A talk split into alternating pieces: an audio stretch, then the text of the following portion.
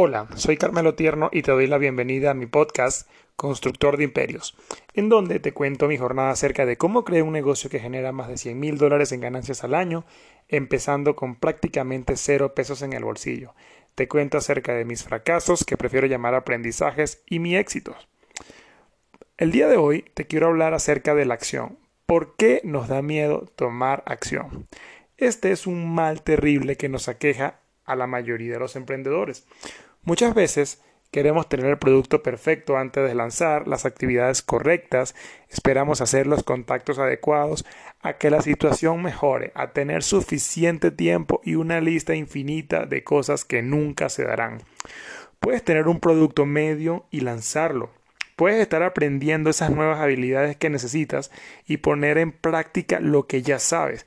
Puedes no conocer a nadie en la industria en la que te estás metiendo y hacer los contactos en el camino. De hecho, cuando yo empecé mi negocio de servicios, de gestión y trámites vehiculares, yo no conocía a nadie que hiciera esto, no tenía ni idea de cómo se tenían que hacer los procesos, pero durante el camino conocí personas muy buenas que son los que proveen el servicio y que no hubiera tenido otra manera de conocerlos si no hubiera sido por haber lanzado en ese momento. Entonces, eh, lo que, lo que yo quiero que te quede de aquí es la importancia de actuar, es la importancia de no mantenerte estático o estática esperando que sea el momento ideal porque si lo haces así nunca vas a tener éxito. El camino no va a ser fácil, vas a recibir muchísimos no en el proceso, tendrás muchísimos tropiezos, algunas personas en vez de ayudarte te van a poner el pie, pero nada de eso importa. Los que tenemos madera de emprendedores nos sobreponemos a esto y a todo lo que se presente. Toma acción imperfecta, pero toma acción ahora.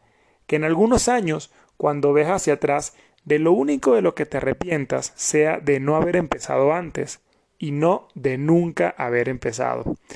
Algo que te ayudará es entender que las personas no buscan un producto perfecto, buscan un producto que les brinde una solución a la problemática que están enfrentando. Sin embargo, muchas veces nosotros no sabemos qué producto tenemos que ofrecer. Tu objetivo es empezar a darle valor a la gente con lo que tú crees e ir midiendo para irlos llevando contigo durante su jornada de crecimiento en este aspecto. Ahora te voy a dar algunos consejos para empezar a tomar acción de forma inmediata. Número uno, establece creencias de que es mejor hecho que perfecto. Que sea tu cliente quien probando un producto mínimo viable sea quien te diga con exactitud qué es lo que quiere. Que el mercado vote con la tarjeta en mano al comprar tus productos.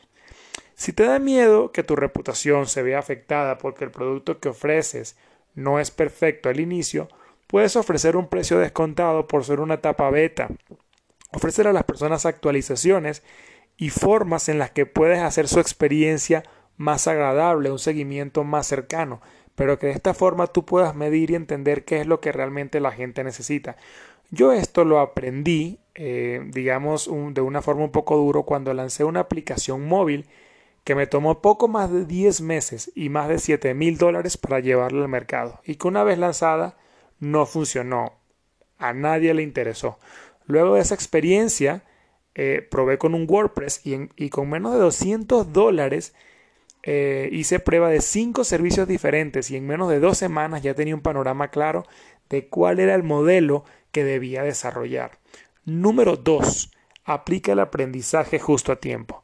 Este concepto lo aprendí de Steve Larsen y se basa en estudiar solo lo que necesitas en este momento y ponerlo en práctica de forma inmediata. A veces nos volvemos máquinas de aprender, pero sin ejecutar nada. Leemos de marketing, leemos de copywriting, leemos de persuasión, leemos de cómo lanzar productos, eh, infinidad de cosas que si bien es cierto, todas nos van a ir ayudando a lo largo del proceso del emprendimiento, tenemos que aprender algo y ponerlo en práctica, porque si no, simplemente nos volvemos un depósito de información.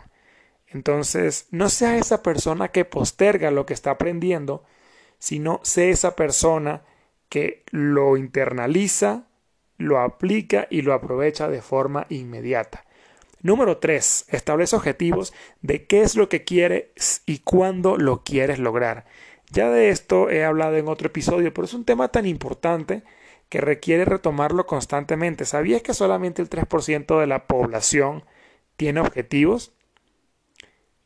Y de ese 3%, solamente las personas que los tienen escritos de una forma clara, medible y precisa, y no solo como sueños irrealizables de realizarlo algún día, tienen unas probabilidades mucho más altas de que estos sueños, de que estos objetivos se cumplan realmente. Entonces, establécetelos y trabaja por ellos. Número 4. Convence a otros de unirse a tu causa. Nadie ha llegado muy lejos siendo un solitario.